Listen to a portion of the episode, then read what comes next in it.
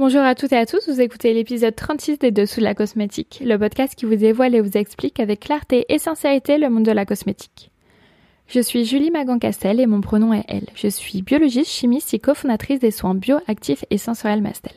Alors avant de commencer, je voulais remercier Toto qui a noté le podcast 5 étoiles et a commenté une série de podcasts très intéressantes qui expliquent les principes phares de la cosmétique. Avec son approche scientifique, j'ai maintenant tous les outils en main pour comprendre les produits que j'utilise. Merci Toto pour ce gentil commentaire. Si vous aimez le podcast, laisser une note et un avis 5 étoiles sur Apple Podcast est la meilleure façon de le soutenir. Alors l'épisode d'aujourd'hui est la suite directe de celui de la semaine dernière, l'épisode 35, sur les AHA, donc les acides exfoliants. La semaine dernière, nous avons vu ce qu'est un AHA et euh, quels sont leurs modes d'action. Aujourd'hui, pour la troisième partie, nous allons voir quels acides sont faits pour vous, et cette partie aura fonction de petit guide. Donc dans cette partie, je vais lister euh, quelques AHA et on va dire euh, qui ils sont, euh, comment ils sont faits, pour quel type de peau ils sont recommandés.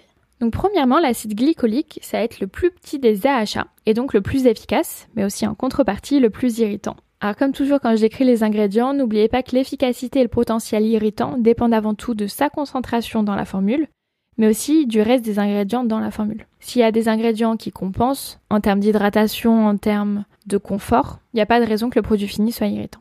Donc revenons à l'acide glycolique, c'est probablement le plus étudié des AHA. Il est très bien connu, il est obtenu à partir de canne à sucre. Et si votre peau le supporte, euh, si votre barrière cutanée n'est pas endommagée, il est recommandé pour vous. Les peaux grasses, mixtes et normales seront peut-être plus susceptibles de l'aimer que les peaux sèches, parce qu'il est quand même assez costaud. Il est efficace pour améliorer la texture de la peau, donc c'est-à-dire son micro-relief, euh, c'est-à-dire aussi d'atténuer les taches de vieillesse et les cicatrices qui sont dues à l'acné par exemple. Alors le deuxième acide qu'on va voir aujourd'hui, c'est un AHA également. Il est très bien connu et il est obtenu à partir de lactose. C'est l'acide lactique. Donc pour rappel, hein, le lactose, c'est le sucre qui est contenu dans le lait. Il est un tout petit peu plus gros que l'acide glycolique dont on vient de parler, mais il reste quand même assez petit. Et il pénètre euh, très légèrement moins bien, disons, que l'acide glycolique, mais euh, c'est quand même un acide qui est assez costaud et qui est très bien fonctionnel. Il est naturellement présent dans la peau et il a des propriétés hydratantes. grâce à ses propriétés hydratantes, il est plutôt recommandé pour les peaux normales à sèche. Il est efficace pour améliorer l'apparence et la texture de la peau et pour l'hydrater aussi. Ensuite, on va parler de l'acide malique. Donc l'acide malique, il est un tout petit peu plus gros que l'acide glycolique et l'acide lactique, ça reste un AHA. En fait, l'acide malique il contient deux groupes carboxyles, donc des acides carboxyliques, c'est OOH, dont on a parlé dans l'épisode de la semaine dernière. Et de ce fait, il est un tout petit peu moins actif parce qu'il est plus gros, donc il pénètre un petit peu moins bien. Et si on compte la position du groupe hydroxyle par rapport à un groupe carboxyle ou à l'autre, en fait, l'acide malique, soit c'est un AHA, soit un BHA. Donc il est obtenu à partir euh, de certains fruits, notamment les pommes. Et il est très recommandé pour les peaux sensibles parce qu'il est un petit peu moins irritant, qu'il est un petit peu plus gros que les autres AHA dont on a parlé précédemment. Il est efficace pour améliorer l'apparence et la texture de la peau également. Ensuite, le quatrième actif qu'on va voir dans ce volet aujourd'hui, c'est l'acide mandélique. C'est un gros AHA. Lui, il est obtenu à partir d'amandes et sa grosse taille va diminuer fortement ses risques d'irritation, mais aussi en contrepartie va diminuer son efficacité. Donc il est également connu pour avoir des propriétés antibactériennes et anti-inflammatoires, et ce qui va faire un candidat de choix pour les peaux à tendance acnéique. Son association avec d'autres acides peut être une bonne idée pour soutenir quand même son activité exfoliante si on veut vraiment un produit fini qui exfolie bien. Ensuite, je voulais mentionner brièvement l'acide citrique. Donc lui, c'est le plus gros des AHA, euh, ce qui va le rendre aussi beaucoup moins efficace pour l'exfoliation. Euh, c'est aussi un BHA et il est euh, très souvent utilisé dans l'industrie cosmétique, mais pour ajuster le pH plutôt. Et à ces concentrations, donc on en met juste un tout petit peu, il est peu efficace pour exfolier la peau.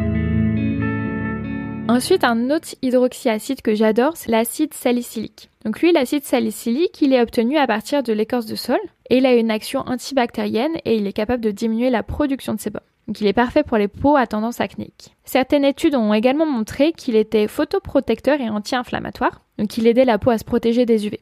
Contrairement, c'est tout le contraire de l'acide glycolique qui lui est, est photosensibilisant. Attention tout de même, même si l'acide salicylique est un petit peu photoprotecteur, il va aider la peau à se protéger des UV, mais euh, son action ne se substitue pas à une protection solaire dans votre quotidien, dans votre routine. L'acide salicylique, il est souvent mentionné à tort comme un BHA dans l'industrie euh, cosmétique. Donc si vous cherchez un produit qui contient du, de l'acide salicylique, vous pouvez repérer la mention BHA généralement sur les soins. Euh, il y a de grandes chances que ça veut dire que l'acide salicylique est dans ce produit-là.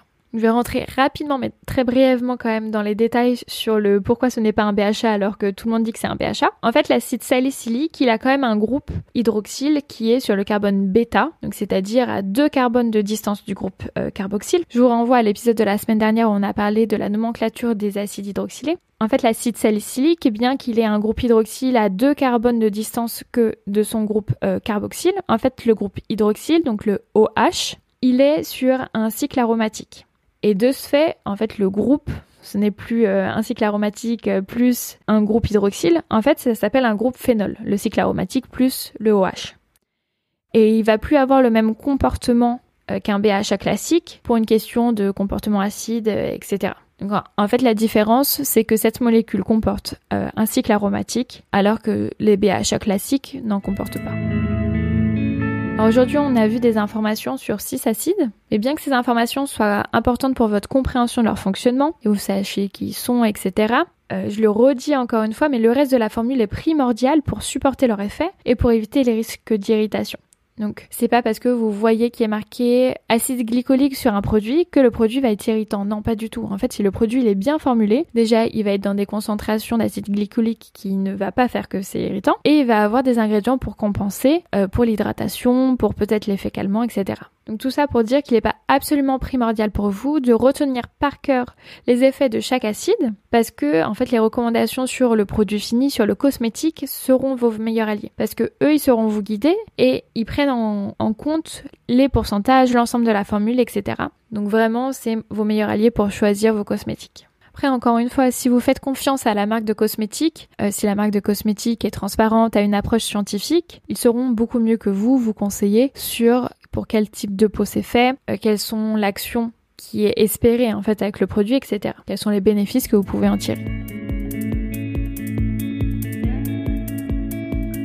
Alors je voulais faire une conclusion qui reprenne les deux derniers épisodes, donc l'épisode 35 et cet épisode d'aujourd'hui, l'épisode 36. Euh, du coup, une, conclusion, disons, sur tous les, acides exfoliants qu'on a vus et on a parlé un petit peu aussi des gommages physiques dans l'épisode dernier. Si on veut récapituler, les exfoliants, en fait, ils vont aider la peau à éliminer les cellules mortes à leur surface et ça va la laisser plus homogène. Donc qu'est-ce que j'entends par plus homogène? C'est-à-dire que le micro-relief va diminuer, les taches vont être euh, estompées, donc on parle des taches de soleil, des taches de sénescence, on parle aussi des cicatrices qui sont dues euh, à l'acné, euh, les cicatrices qui sont peut-être dues à d'autres inflammations, etc. Et la peau va être aussi plus lumineuse. Les alpha-hydroxyacides, aussi appelés AHA, ou alors acides de fruits, des fois on les appelle comme ça parce qu'on a vu que généralement ils viennent quand même à partir de fruits, ce sont des actifs qui vont diminuer l'adhésion des cellules mortes à la surface de la peau et ça va faciliter ainsi leur élimination. L'acide glycolique, c'est le plus puissant d'entre eux. L'acide lactique, il est conseillé pour les peaux euh, à tendance plutôt sèche, car il améliore l'hydratation. L'acide malique, lui, est recommandé pour les peaux sensibles parce qu'il est moins irritant, mais aussi un petit peu moins efficace. Et l'acide mandélique et l'acide salicylique, à noter que ce dernier, ce n'est pas un achat, tous les deux, ils sont conseillés pour les peaux à tendance acnéique grâce à leurs propriétés antibactériennes. Alors pensez à essayer le produit sur une petite partie de votre peau avant de l'appliquer sur l'ensemble de votre visage ou l'ensemble de votre corps pour être sûr qu'il n'y a pas d'irritation ou alors que vous tolérez bien le produit. Et mettez de la crème solaire les jours qui suivent l'application d'un masque ou d'un produit à base de HA. Parce qu'on a vu que l'acide glycolique pouvait être euh,